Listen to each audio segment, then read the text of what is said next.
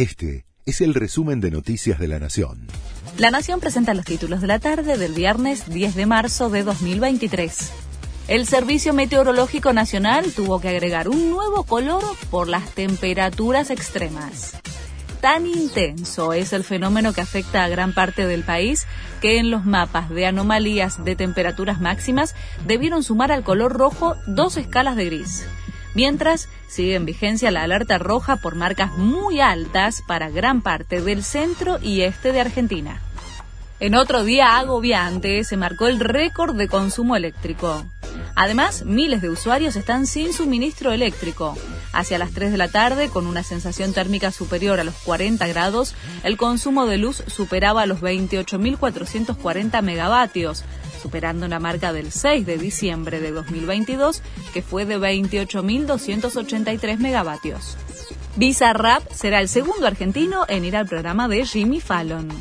El productor musical de 24 años visitará esta noche el famoso programa junto a Shakira para hablar de la Music Session número 53 que se convirtió en la canción en español que más reproducciones tuvo en sus primeras 24 horas.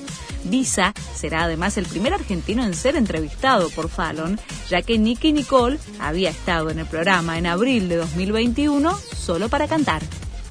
Llegan los Oscar y crece la expectativa por Argentina 1985. Comenzó la cuenta regresiva para la 95 entrega de los premios de la Academia. La cita es este domingo.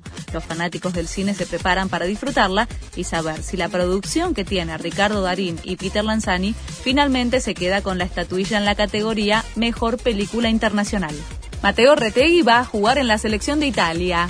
El goleador de Tigre va a aceptar la convocatoria del entrenador del seleccionado mayor italiano para disputar la próxima doble fecha FIFA ante Inglaterra y Malta para el equipo europeo.